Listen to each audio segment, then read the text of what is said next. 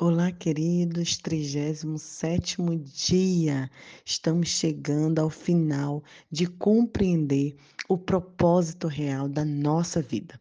E a última devocional a gente aprendeu que nós fomos feitos para uma missão. E como então partilhar a nossa mensagem de vida? Como partilhar a mensagem para cumprir a missão?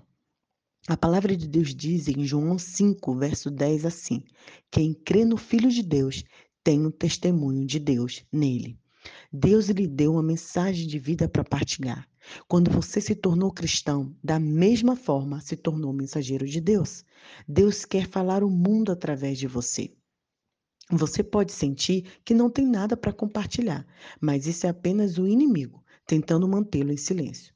Você tem um depósito de experiência que Deus deseja utilizar para trazer as outras pessoas para a família, que é a igreja. A Bíblia diz: quem crê no Filho de Deus tem em si mesmo esse testemunho.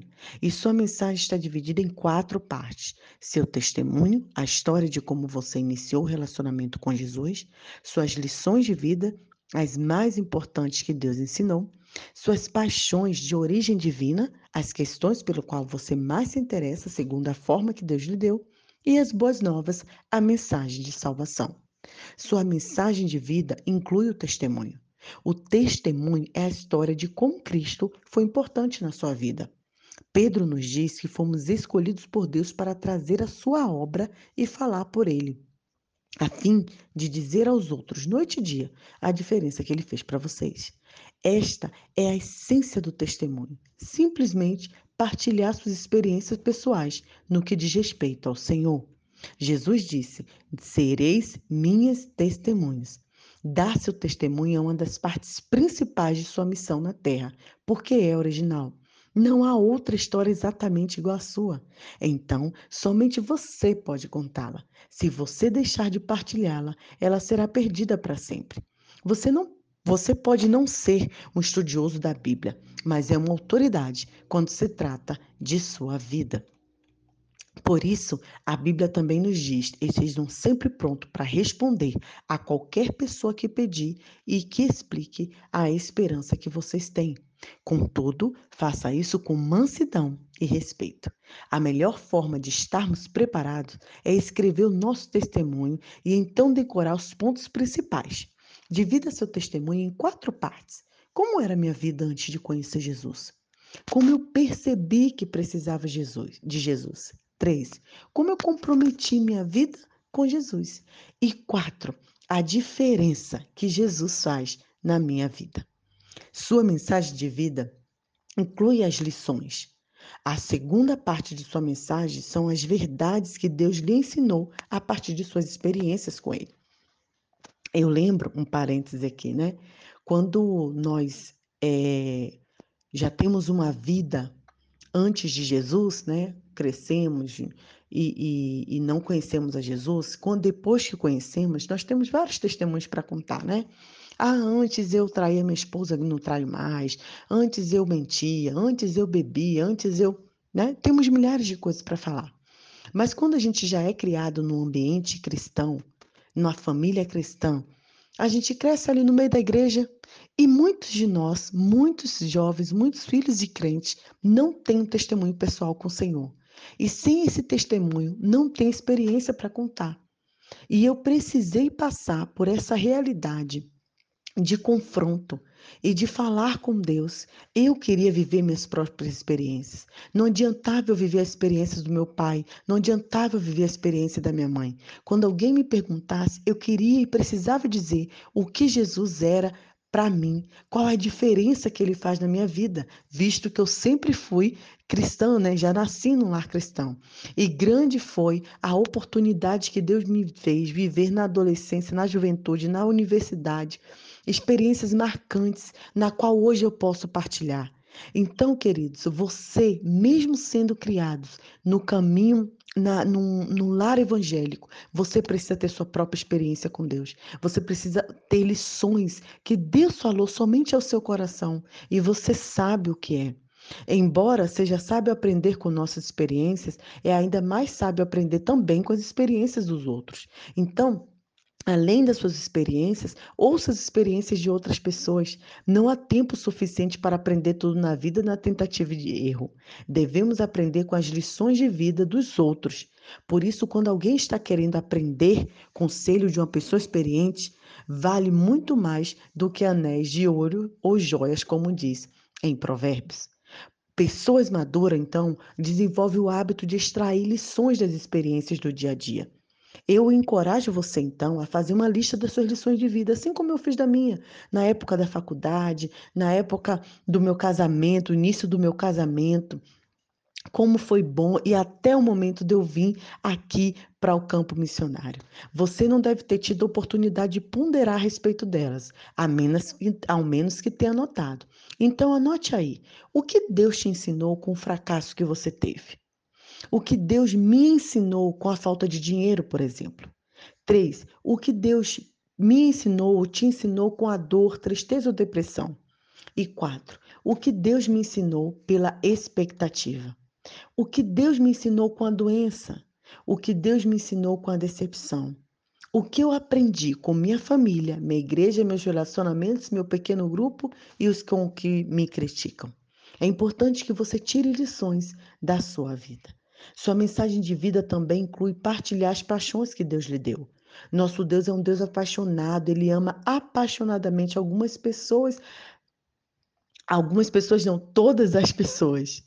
À medida que você se aproximar dele, ele te dará uma enorme paixão por algo que realmente importa a ele, de modo que você possa ser seu porta-voz no mundo. Pode ser também que é, você não consiga deixar de falar sobre aquilo que importa realmente. E isso é importante. Jesus disse: o coração do homem determina o que ele fala. Por isso você precisa amar pessoas, se apaixonar pelo que Deus deu. Deus dá algumas pessoas o ardor para defender uma causa. É geralmente um problema que foi sentido na pele, uma violência, um vício, serenidade, depressão, doença. Quais são as paixões que Deus tem colocado em seu coração? Algumas vezes Deus dá às, às pessoas uma paixão para falar em nome de grupos que não podem falar por si só. Os que ainda não nasceram, os perseguidos, os pobres, os encarcerados, os maltratados, os desprovidos que não tiveram direito à justiça. É muito interessante que pessoas dizem assim: Deus não tem bandeira, não devemos levantar bandeira. A bandeira é o Evangelho de Cristo. Tem bandeira sim, queridos. Nós, enquanto cristãos, precisamos nos posicionar e defender pessoas que não têm direito à justiça, pessoas que são indefesas. A palavra fala o tempo todo dos órfãos, das viúvas, dos pobres e dos refugiados. Então, em que você tem se apaixonado? Em que você tem se fortalecido? Deus nos dá diferentes paixões para que se concretize tudo que Ele quer que seja feito no mundo. Você não deve esperar que alguém se entusiasme pela sua paixão. Em vez disso, devemos ouvir e valorizar as mensagens de vida um dos outros. E a sua mensagem de vida também inclui as boas novas. O que são as boas novas ou evangelho? No Evangelho é revelada a justiça de Deus, uma justiça que do princípio ao fim é pela fé, pois Deus estava em Cristo reconciliando o mundo consigo mesmo, não levando mais em conta o pecado das pessoas contra ele. Essa é uma maravilhosa mensagem que ele nos deu para contar às pessoas. As boas notícias são que quando confiamos na graça de Deus para nos salvar, pelo que foi realizado por Jesus, nossos pecados são perdoados. Passamos a ter um propósito para viver e nos é prometido um futuro lá no céu. Existem centenas de ótimos livros que ensinam a pregar o evangelho. Posso passar uma lista de livros também que são úteis, mas nem todo o treinamento do mundo irá motivá-lo a testemunhar de Cristo enquanto você não tiver assimilado as convicções expressas antes o mais importante é que você aprenda a amar os, pedi os perdidos da forma que Deus os ama. Deus nunca deu a vida a uma pessoa por quem não sentisse amor. Todos se importam para ele. Quando Jesus estendeu o braço na cruz, ele estava dizendo: Eis o tanto que amo. Você deve preocupar-se com os que não creem, porque Deus se preocupa. O amor não lhe dá outra escolha. É preciso se preocupar. A Bíblia diz: Deus não quer que ninguém se perca, mas que todas as pessoas mudem seu coração e sua vida. Assim que você conhece uma pessoa que ela não conhece a Cristo, você precisa começar a orar por ela, servindo-a com amor, partilhando as boas novas. E enquanto existir uma única pessoa em sua comunidade que não faça parte da família de Deus, sua igreja precisa insistir em buscá-lo. A igreja não quer crescer, que não quer crescer está dizendo ao mundo: vocês podem ir para o inferno. O que você está disposto a fazer para que as pessoas que você conhece possam ir para o céu? Convidá-las a vir à igreja, contar sua história, presenteá-la com um livro, com essas devocionais, por exemplo? Orar por elas diariamente até que sejam salvos? Seu campo missionário está ao seu redor. Não perca a oportunidade que Deus está lhe dando. A Bíblia diz: aproveite o máximo das oportunidades para contar as boas novas aos que aos outros. Sejam sábios em todo o seu contato com eles. Nessas devocionais, nessa devocional principalmente, você aprendeu os propósitos de Deus para sua vida na terra. Ele o fez para ser membro de sua família, exemplo de seu caráter, alguém que engrandece a sua glória, ministro da sua graça e mensageiro do evangelho.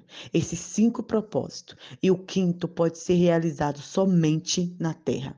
Os outros quatro você continuará exercendo na eternidade, de forma ou de outra. Por isso é tão importante propagarmos as boas novas. Você só tem um curto espaço de tempo para partilhar sua mensagem de vida e cumprir a sua missão. E para concluir e meditar, ao refletir sobre minha história pessoal, percebo que ela é mais adequada a essa ou aquela pessoa, com quem Deus gostaria que eu partilhasse. Que Deus abençoe o seu coração.